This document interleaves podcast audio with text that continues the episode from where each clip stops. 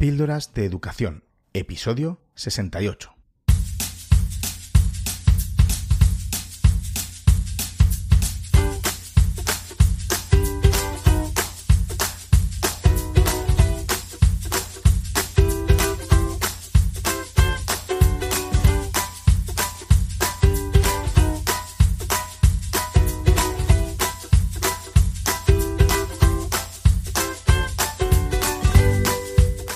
Escuchando Píldoras de Educación, un podcast sobre innovación y cambio educativo. Soy David Santos. Juntos podemos mejorar nuestra práctica educativa un poco cada día. ¿Me acompañas?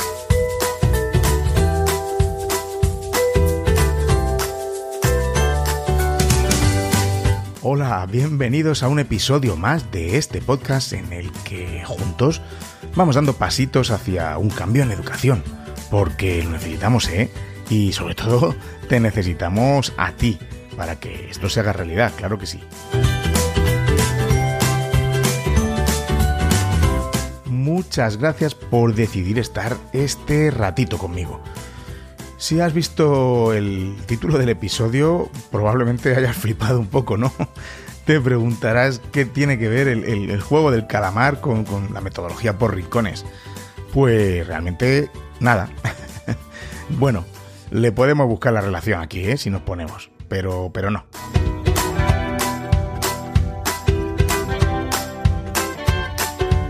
El motivo es que hoy tenemos un episodio en el que respondo a dos preguntas que me han llegado y bueno, pues me han parecido interesantes para hacer este episodio.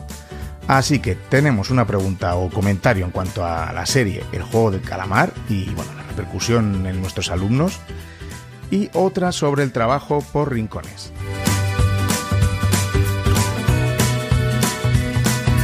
Ya sabes que estas preguntas o comentarios o lo que quieras me los puedes enviar, eh, ya sea por correo electrónico o por mensajes privados tanto en Twitter como en Instagram.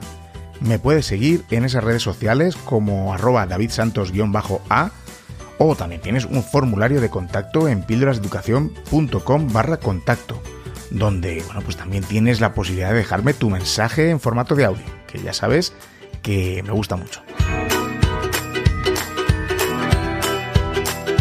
Hombre, pues también tienes el, grupo de Telegram, que puedes encontrarme allí, donde tenemos un grupo de este podcast en t.me barra píldoras de educación. Quería agradecer antes de comenzar, pues eso, todos los mensajes que, voy recibiendo, ya sea con preguntas o no o simplemente con comentarios, con mensajes de ánimo, mensajes de, que os encanta eh, el podcast, eh, sobre todo muchos de agradecimiento y, eso, de cómo os gusta este podcast. Ya sabes que, siempre digo que yo no recibo un céntimo por realizar este podcast, vamos, salvo algún patrocinio esporádico que me habréis escuchado, que, bueno, que encima ni lo, ni lo busco, si es que no me da la vida, no tengo tiempo, sino que, son ellos los que, los que han contactado conmigo de, alguna manera. Y, y bueno, pues así con vuestros mensajes, con vuestros ánimos, con vuestras historias de cómo os ayuda el podcast o cómo estáis intentando cambiar gracias a, lo que escucháis aquí o con los invitados. En fin, mm, me encanta, ya sabes que esto me encanta. Y, bueno, pues es la forma de que me siento, de que me sienta pagado, ¿no? Por todo este trabajo que, que hago. A ver, si viene algún dinerito por algún lado, no le vamos a hacer ascos, ¿no? Para, para sufragar, yo qué sé, el micro, el equipamiento, el alojamiento anual que pago por el podcast y la página web, pues, pues claro que sí, eh, a nadie amarga un dulce. Además, llevo un tiempo en que, que a través del podcast se ponen en contacto conmigo, os ponéis en contacto conmigo para realizar formaciones, ponencias o, charlas de distintos tipos. Vamos, que me tenéis la agenda de este curso petada ya, ¿eh? Pero por supuesto muy feliz de que todo esto lo genere eh, el simple hecho de compartir mis reflexiones y por supuesto también las conversaciones con otros grandes docentes que tenemos por aquí a veces. Y quería desde aquí saludar al claustro del último centro con el que he tenido el placer de compartir unos ratitos, un claustro inquieto buscando el cambio educativo. Y hablamos en nuestras sesiones sobre ABP, sobre aprendizaje basado en proyectos. Así que, bueno, Javier, un abrazo muy fuerte a ti y a todo el claustro del Colegio Diocesano María Inmaculada de Madrid, que, que bueno, que yo supongo que alguno me estáis escuchando. Estoy seguro que esa inquietud por el cambio que, estáis eh, ahora realizando, estáis en ello, va a tener un impacto pues realmente positivo en vuestros alumnos y os vi, vamos, a tope con ello. Así que, lo dicho, un abrazo para todos. Y también antes de empezar, quería hacer un poquito de publicidad, de spam, de, del nuevo podcast que hemos lanzado José David Pérez y yo. A ver, si no hago publicidad yo de mis propios podcasts, ¿quién lo va a hacer, no? Ya sabes que juntos tenemos Google Edu Podcast y bueno, pues se nos ha ocurrido publicar uno con nuestras conversaciones, sí. Eh, hablamos por teléfono y dijimos, venga, ¿por qué no publicamos esto? Lo grabamos y lo publicamos. Así que bueno, no es de educación, eh, pues simplemente de, de, las cosas de las que hablamos cuando, cuando lo hacemos por teléfono, ¿no? Y bueno, pues lo hemos publicado en formato podcast. Así que bueno, échale una escuchada. Si quieres conocernos un poquito mejor y, y, bueno, y cotillear nuestra, nuestra llamada. Se llama Interceptados, con dos en número, Intercepta dos. Y, y, bueno, pues eso, es un podcast más casual y desenfadado, hablando de todo un poco y de nada en particular. En el primer episodio, por ejemplo, hemos charlado sobre nuestros dispositivos y, bueno, más cosillas. Hemos empezado por ahí y, y, hemos hablado hasta de comercios de barrio. Bueno, bueno, bueno, ya sabes. Sabes cómo puede empezar, pero no sabes cómo, cómo termina. Así que, bueno, pues si quieres escucharnos en este nuevo podcast, pues oye, te pido que le des una oportunidad y te suscribas en tu aplicación de podcast favorita. Y ahora sí, empezamos con el episodio.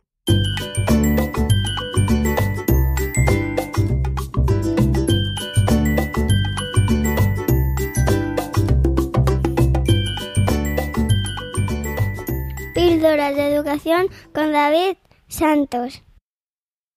Y vamos directamente con la primera pregunta, que me la hace Raquel. Dice, hola David, soy Raquel. Ya te he dado la brasa anteriormente a través del correo y leíste mi mensaje en el podcast. Me hizo muchísima ilusión. Me encanta el trabajo que haces y ya sabes que no dejo de escuchar ningún episodio. Mi pregunta es muy simple. Nos hemos encontrado en mi colegio niños y niñas jugando y hablando mucho sobre la serie del juego del calamar. ¿La conoces? Se trata de una serie en la que los protagonistas se ven envueltos en una trama en la que juegan a juegos infantiles y el que pierde se elimina. Pero que esa eliminación significa que, vamos, que le matan. La dirección de mi centro está pensando en enviar una circular a los padres advirtiendo del riesgo de, lo, de que los menores vean esa serie. ¿Vais a hacer algo parecido en tu centro? Muchas gracias, David. A seguir compartiendo. Pues no, muchas gracias a ti, Raquel. Pero por favor, no me das la brasa, como dices. Yo encantado de, de, de que me escribas y, y, de leer tus mensajes. Y, mira, leyendo otra vez tu mensaje por aquí. Recuerdo que Raquel me preguntaste por, por cuentas corporativas de Educamadrid, ¿no? En el centro, me acuerdo, me acuerdo perfectamente. Y bueno, Raquel, pues claro que conozco la serie del juego del calamar.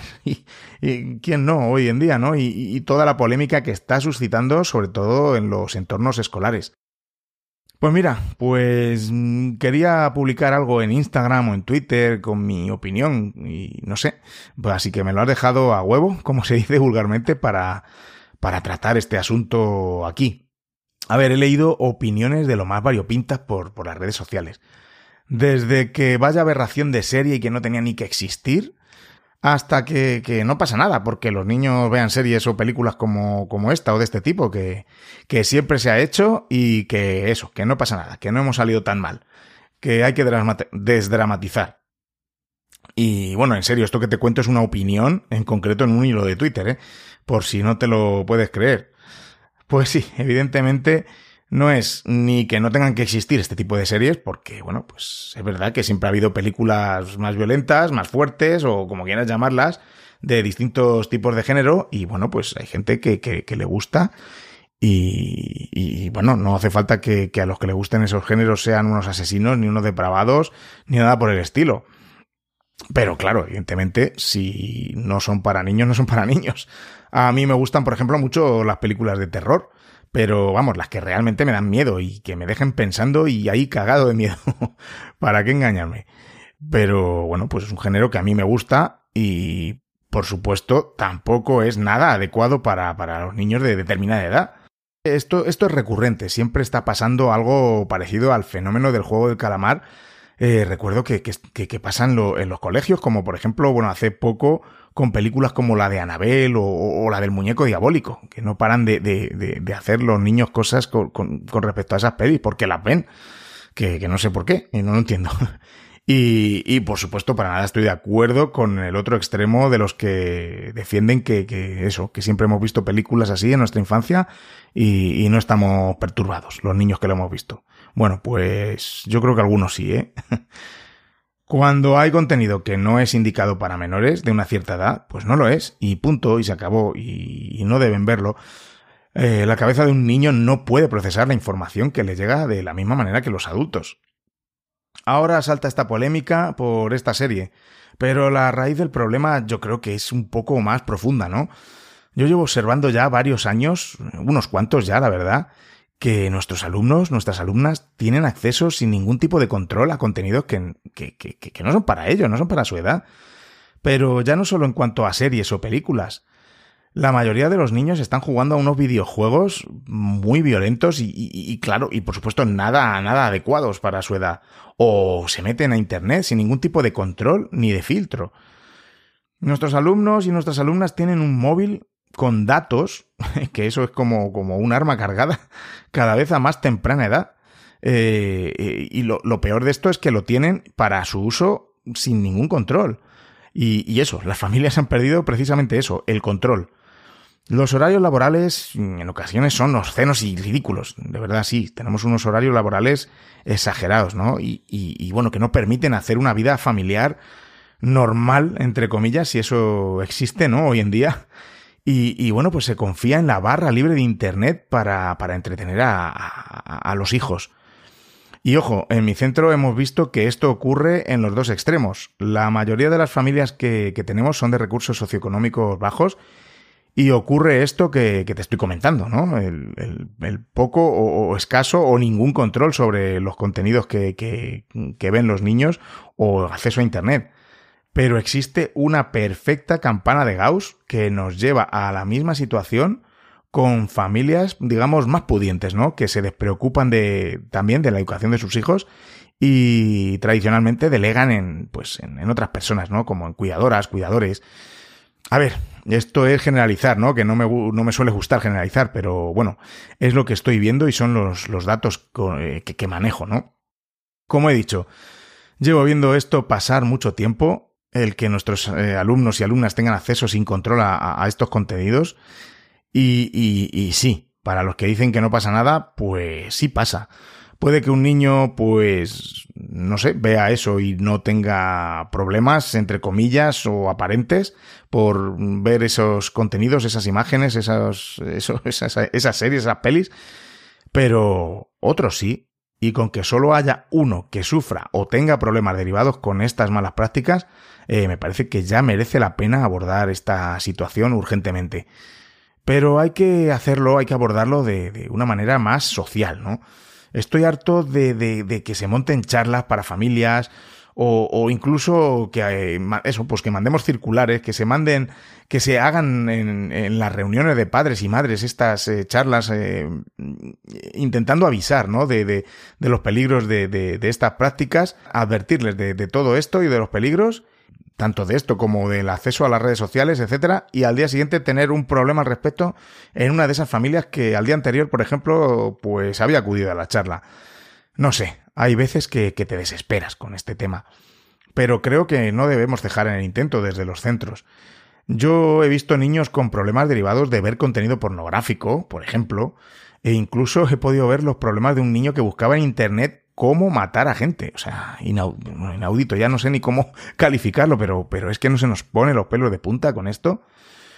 Lo que no es normal es ver a niños en los patios jugando al escondite inglés y, y, y, y muriendo, ¿no? Como en la serie de, del juego del calamar. Yo, por supuesto, no soy un padre modelo, pero bueno, hay ciertas cosas que hago, que hacemos, porque la mamá de mis hijos también, y que me parecen fundamentales. Lo primero es cuando los niños en edades de infantil y primaria, y bueno, y secundaria, por supuesto, usan Internet, es que tienen que estar bajo la supervisión de un adulto. Es que no me, no me cabe otra, otra posibilidad.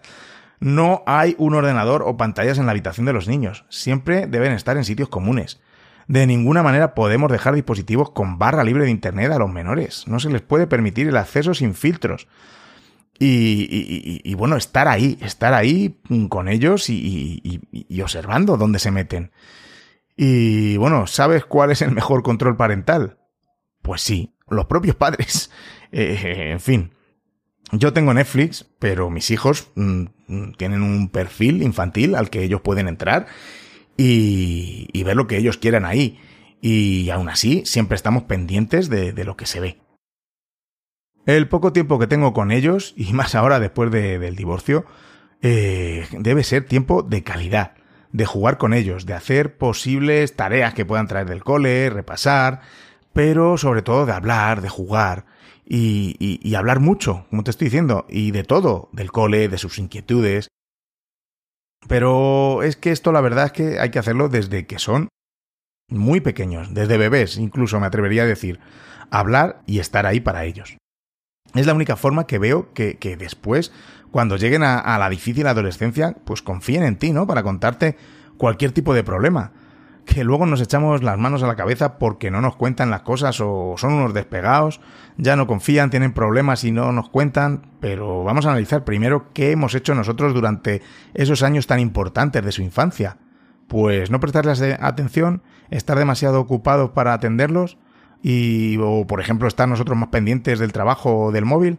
Pues sí, eh, pues de esta forma seríamos nosotros los que les habríamos abandonado a ellos no pidamos de repente que cuando tienen 14 años, que así por, como por arte de magia, confíen en nosotros y nos cuenten sus inquietudes y problemas. Y no hemos hablado, no existe esa comunicación.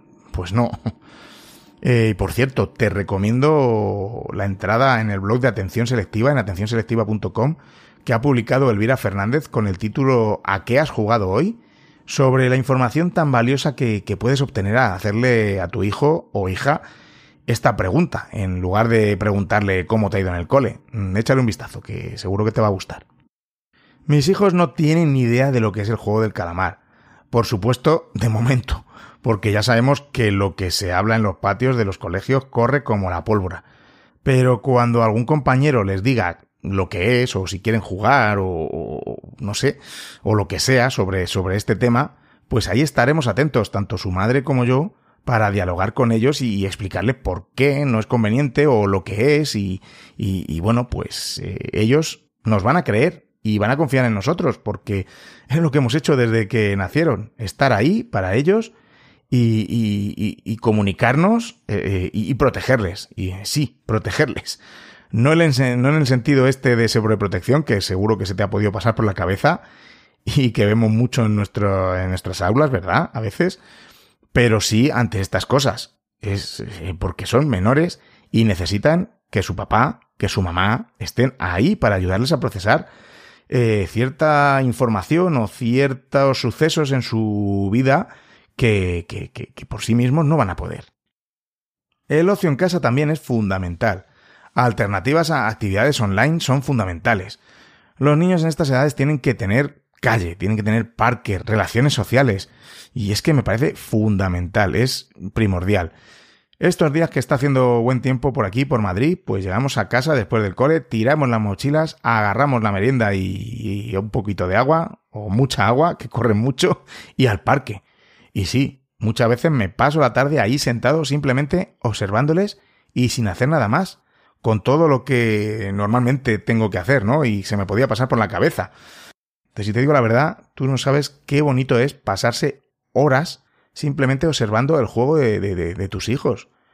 Si sales al parque con ellos, pues si tienes hijos, me estás escuchando y tienes hijos, te lo recomiendo que en vez de estar viendo el móvil, los observes o en casa, obsérvale jugar. Y bueno, ya no te digo nada si ya te implicas en los juegos, eso ya es la leche. Pues bueno, pues estos son imágenes y momentos que se quedan mmm, contigo para toda la, para toda la vida. Y que bueno, que luego ya sabes que crecen muy rápido. En fin, vamos al tema que me estoy poniendo ahora un poco melancólico. Más cosas, las horas de las cenas, en mi caso también de momento, y de los baños, son ocasiones ideales para el diálogo en familia. no me parece el momento para las pantallas. A ver, me estoy enrollando en esta respuesta que yo creo que todavía ni he contestado y parece un podcast más dedicado a la crianza y al, y al parenting, ¿no? Que en lugar de educación. Pero vamos, es que en realidad van muy cogidos de la mano, ¿no? Y, y, mi opinión y mi aproximación en cuanto a la crianza de los hijos va muy relacionada con la concepción que tengo de la educación en los centros. Me preguntaba Raquel si habíamos enviado alguna circular advirtiendo de los riesgos de esta serie. Pues no, no la hemos enviado todavía, pero si valoro enviarla no es por el juego del calamar en particular, que, que puede ser, ¿no? Según como lo veamos, eh, porque bueno, ya hemos comentado que todos los años nos enteramos en los coles, en los centros de, ciertos contenidos que están viendo estos alumnos y alumnas que no son nada adecuados. Yo lo enfocaría más en, en las pautas y recomendaciones para hacer en casa con sus hijos, de, pues bueno, no sé, del estilo de lo que, de lo que he comentado hace un momento. Por supuesto, si en el centro está siendo un boom esto del juego del calamar, y, y, vemos que hay que cortarlo de raíz, pues eh, hacemos mención a, a, los riesgos y a la serie en concreto, claro que sí. A ver, todo esto que comento es muy fácil de decir, que le des a las familias pautas para que hagan en su casa, pero luego hay que ponerse en la piel de cada uno y de sus situaciones familiares, que vaya tela. Y ojo, que no digo que sea justificable que tengan a sus hijos viendo contenidos inapropiados. Eso nunca. Pero es que yo veo cada día las situaciones de familias muy desfavorecidas en las que el niño o la niña pues se pasa toda la tarde solo por una situación laboral muy compleja, por ejemplo, o simplemente una familia que le cuesta mucho comprender que eso está mal. Muchas veces se lo dices, le das este tipo de consejos y te miran con cara de, de como si estuviéramos locos, de verdad. No sé si te ha pasado alguna vez, lo has experimentado. Luego, por supuesto, están las familias que están preocupadas y están atentas y saben controlar este tipo de situaciones, como tú y como yo, ¿verdad? Y ni que decir tiene que todo esto que he contado de, de, de, casa lo podemos trasladar como docentes al aula. Me parece fundamental un espacio de asamblea cada día. En todos los cursos. Nosotros hacemos asamblea desde infantil, tres años, hasta sexto de primaria, donde hablaremos de diversas cosas y, y bueno, que nuestros alumnos, nuestras alumnas, se sientan libres de expresarse. A veces estas asambleas pueden ser con respecto a los proyectos que estamos trabajando, claro que sí, pero también es importante, es muy importante en nuestras aulas escuchar, escuchar a, al niño, escuchar a la niña, que, pues eso, que a este, a este niño, a esta niña que quiere contar que está muy contenta porque ha venido su, su tía de Perú, que hacía mucho que no la veía, o el que está emocionado porque acaba de nacer su hermanito, o el que está triste porque hace mucho que no ve a su mamá. Para mí, el escucharles y atender estas necesidades emocionales me parece un objetivo primordial de la escuela. Y te aseguro que no estás perdiendo el tiempo para el que, yo que sé, esté preocupado con el contenido de su, asignatura. El contenido, mira, es la vida misma.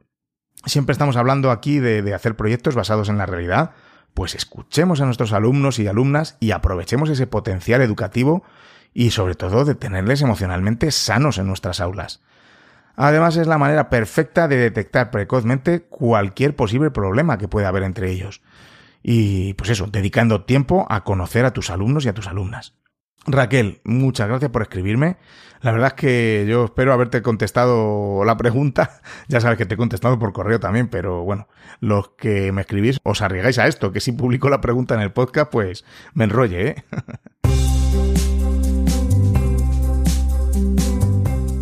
Píldoras de educación con David Santos. Bueno, vamos con la siguiente pregunta que me envió Iñaki por correo electrónico también. Hola David, encantado de saludarte. Quería darte la enhorabuena por los podcasts que realizas. Eh, te sigo desde hace un par de años y no me pierdo ninguna de tus publicaciones. Te quería preguntar sobre el trabajo por rincones y cómo lo hacéis en tu centro. Te he escuchado en varios episodios que una de las metodologías que aplicáis es, este trabajo por rincones, también en primaria, y me gustaría que me explicaras cómo lo organizáis y si lo ves adecuado para alumnos de secundaria Muchas gracias por adelantado y enhorabuena por tus podcasts.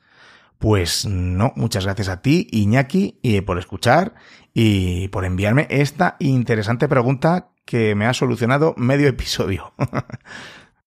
pues sí, en nuestro centro conviven varios enfoques en las aulas. Uno de ellos es el trabajo por rincones. Desde tres años hasta sexto de primaria hacemos trabajo por rincones. Y bueno, pues es algo que no es una novedad, lleva muchísimos años en educación, eh, que deriva de, las numerosas aportaciones, como por ejemplo las hechas por Dewey o Freinet con su movimiento llamado, mira, la escuela nueva o la escuela activa. Fíjate desde cuándo estamos hablando de metodologías activas e, e innovación. Desde comienzos del siglo XX. Esto va muy de la mano con el aprendizaje basado en proyectos. En infantil, la verdad es que siempre se ha hecho. Y, bueno, mm, lo que se hace aquí en infantil, o normalmente, vamos, al menos lo que yo he hecho cuando era profe de esta etapa, era poner rincones de juegos y aprovechar un rincón para realizar alguna tarea con un grupito, de tal forma que en las rotaciones pues pasarían al final todos los alumnos por mí. Pues bueno, ahora hay muchas más modalidades y ahora estoy viendo, por cierto, me estoy informando sobre los mini mundos en infantil, que me parece fenomenal también, que bueno, cuando me informe os cuento, de verdad. Pero bueno, que básicamente se trata de eso, organizar varios grupos con varias actividades, de tal forma que todos los alumnos pasarán por todas esas actividades, eh, rincones, estaciones o como queramos llamarlo, porque se produce una rotación, pues eso, para que todos pasen por, por todos los rincones.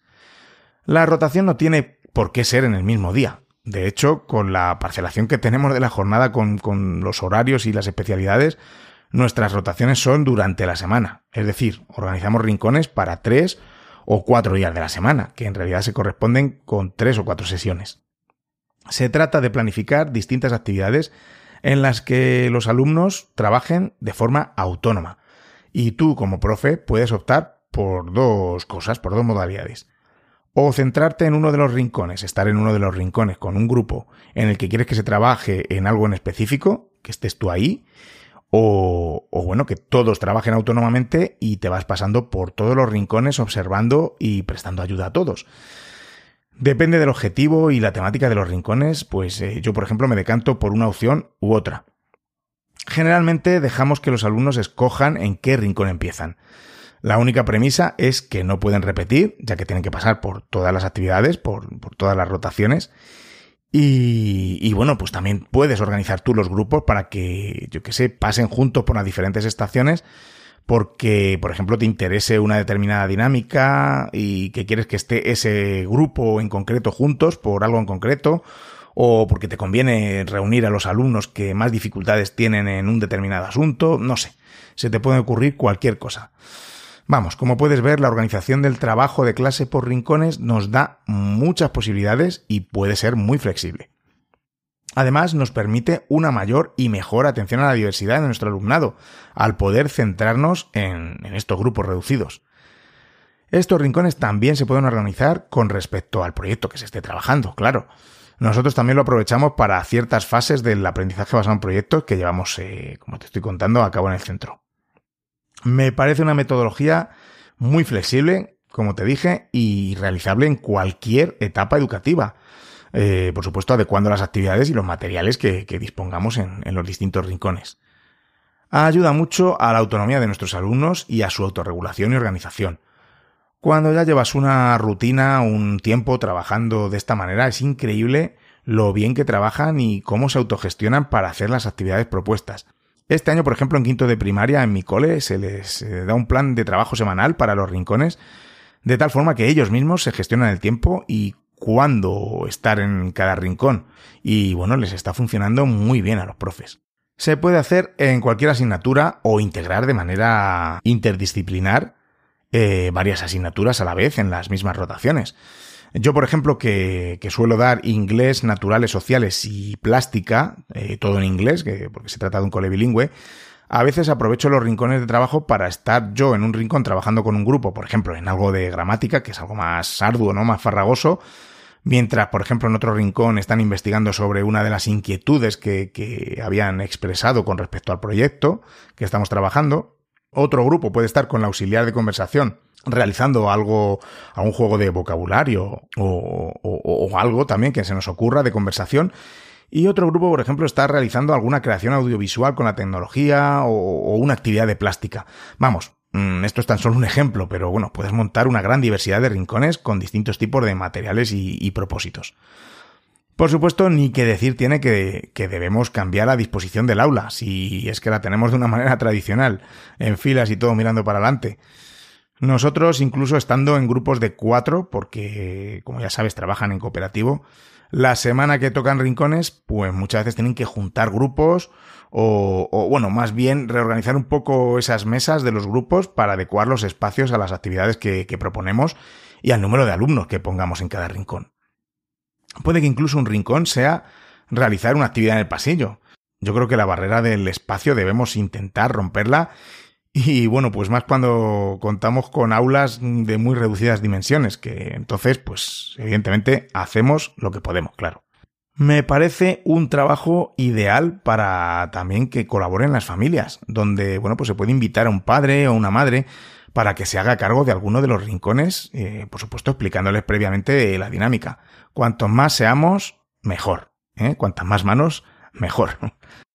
Hay muchos y variados tipos de, rincones que se pueden organizar y bueno, pues se pueden programar para todo el curso, para un trimestre, eh, para un tema determinado, una actividad específica. En mi colegio se organizan una vez echan a rodar los, los proyectos que se están trabajando y bueno, pues depende del nivel o del proyecto se suelen hacer casi todas las semanas o bueno, por ejemplo, una sí, una no. En fin, que al final tu pregunta era si veo posible la implementación de rincones en el instituto y mi respuesta es absolutamente.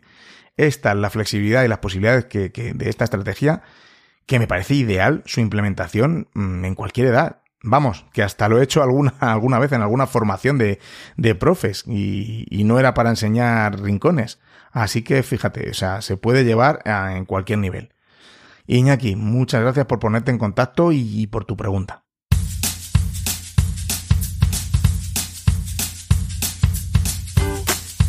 Muchas gracias de nuevo por vuestras preguntas, vuestros comentarios. Y oye, me gustaría decir que antes de publicar una de estas preguntas en el podcast, pido permiso ¿eh? a los que me la hacen. A ver si no me vais a enviar más correos por, por mi indiscreción. contesto, contesto, por supuesto, el correo, por correo. Y luego, si veo que, que, la voy a usar en un podcast, eh, mm, os pido permiso para, mencionaros y poner la pregunta, claro que sí. Aunque bueno, como veis es muy anónimo, solo pongo el nombre y ya está. Pero bueno, hay alguno que también me habéis dicho que no queréis que, que mencione y tampoco se ha mencionado. Así que, bueno.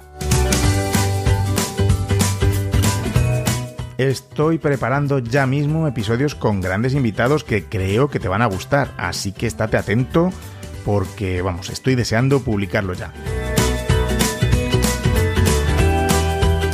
Y también están en marcha los episodios en los que vamos a ver los entresijos y, la formación de grandes proyectos educativos de, de centros que están apostando por un cambio en educación. Pero así como a mí me gusta, como equipo.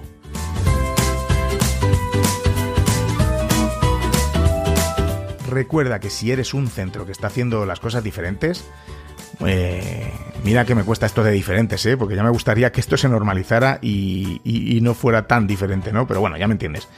En fin, que si sois un centro de cualquier etapa educativa que apostáis por un cambio en educación, poneros en contacto conmigo y bueno, pues hablamos y preparamos un episodio. Y también pásate si te apetece por alguno de mis otros podcasts, ya sabes, Beta Permanente, mi podcast sobre productividad y tecnología, Google Edu Podcast sobre las herramientas de Google para educación y tecnología en general, junto al gran José David Pérez. Y junto a él también nuestro nuevo podcast de conversaciones variopintas Intercepta 2, con 2 en número. Vamos, como siga con esta racha de podcast, te voy a, te voy a llenar yo solo el, tu podcatcher, ¿eh? Muchas gracias por escucharme hasta el final. Eh, bueno, además me ha salido más cortito este podcast ¿eh? que normalmente. Así que para los que lo querían más cortito, aquí lo tenéis. Nos escuchamos dentro de muy poco con más contenido educativo del bueno, sobre todo por los invitados que, que te tengo preparados.